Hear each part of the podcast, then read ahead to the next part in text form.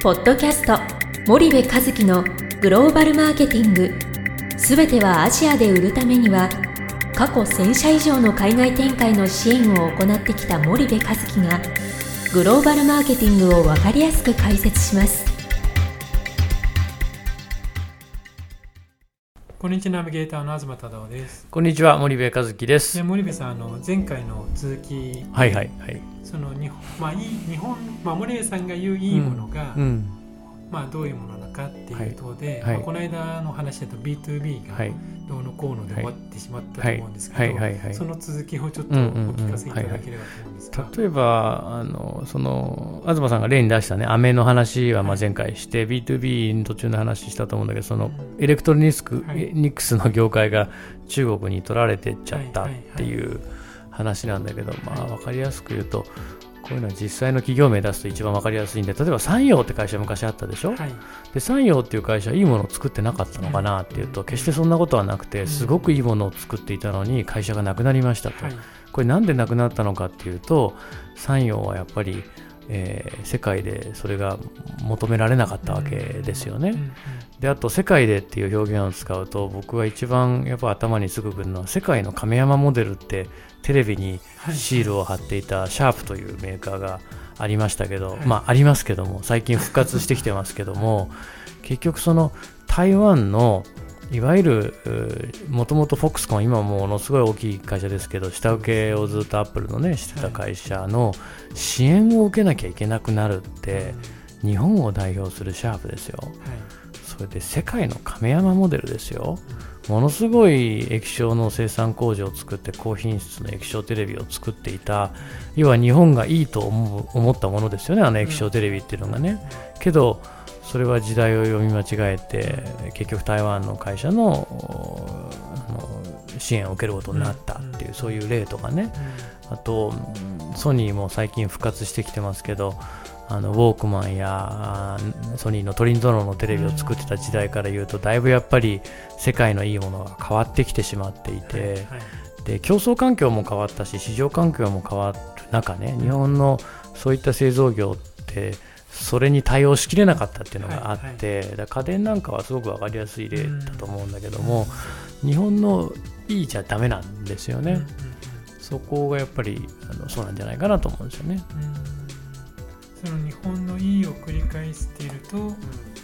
まあ、B2C も B2B の2倍になるんじゃないかみたいなことなんでしょううか、ん、もうまさにそうで、はい。ちなみにその B2C で言うとさ B2C ってまあそのエレクトロニクス系を除くとやっぱりその食品飲料菓子日用品みたいなところになってくるじゃないですか,、はいはい。だこの人たちはやっぱり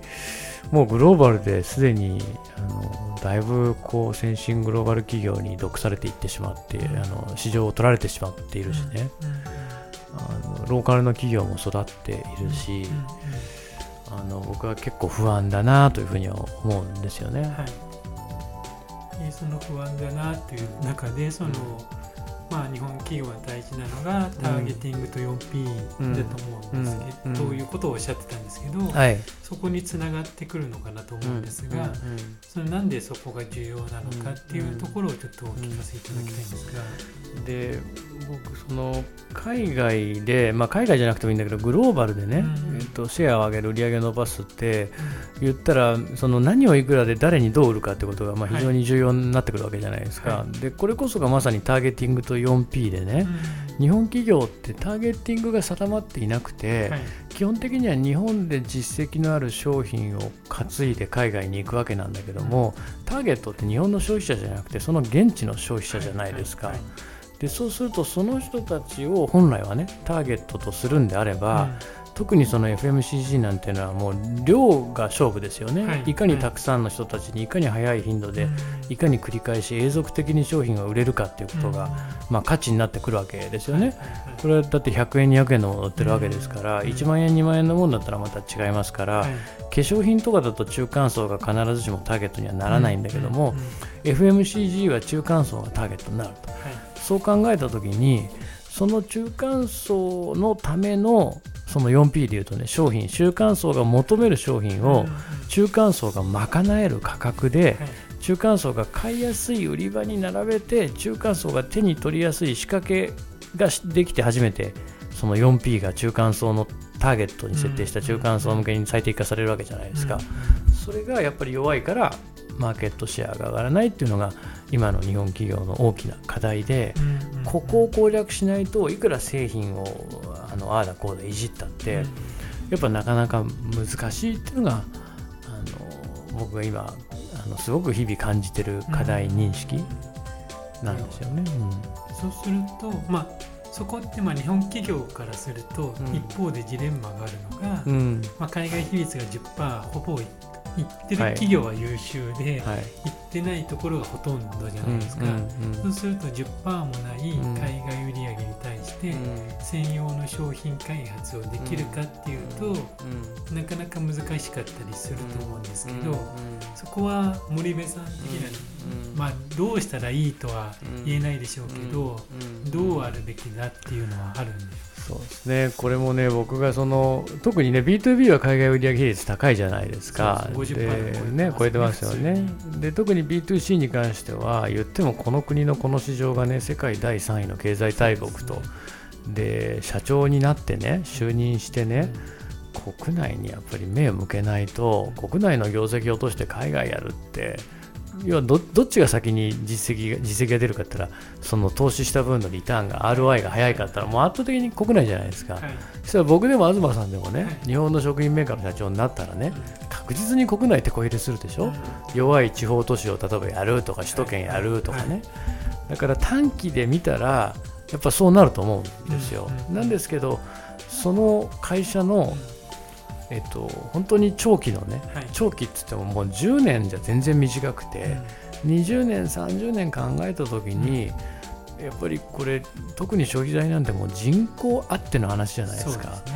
そう、ね,、するとやっぱりそこをしっかりと考えていくっていうことを、うん、少しこの30年間ねあまりにも国内市場が良かったから、こうかすれて見えたアジア新興国市場っていうのはね、はい、やっぱり今そのツケが来てて、ででも今チャンスだと思うんですよ。なぜならばね、はい、今までってね物言う株主とかっつって怖いおじさんがしばらく前にはテレビに登場してましたけど あのー、今ってね、会社って本当に株主だけのものですか？と。金融資本主義って本当にいいんですか？みたいなことをすごく言われてきてて。で例えばその SDGs とかサステナビリティとかさ社会課題どう解決して企業を成長していくかとか、ミレニアル世代なんて金儲けだけじゃもう就職しないって言ってるわけでしょ、い。かにその社会課題解決するかとか、いかにこうグローバルで、えー、そういったことをやっていくかっていうことに目が向いているので、余計にねそのアジア新興国の中間層貧困層を狙ったビジネスを会社として本気で取り組むっていうことは、一方でサステナビリティとか社会課題をどう解決するかみたいなことにものすごいつながるのでね、逆にやりやすいと思うんですよ。今やらなかったらいつやるの？みたいなね、なんかそんな時代に来てんじゃないかなと思うんですよね。そうするとまあそうは言ってもなんかインバウンド需要が結構あってみたいなところは企業からするとあると思うんですけどそこについては次回の方がいいですかね。そうですね時間ですよね。はい。じゃああの、じゃあ森口さん今日はありがとうございました、はい、はい、ありがとうございました。本日のポッドキャストはいかがでしたか？番組では森部和樹へのご質問をお待ちしております皆様からのご質問は番組を通じ匿名でお答えさせていただきます podcast アットマーク spydergrp.com ポッドキャストアットマークスパイダー grp.com まで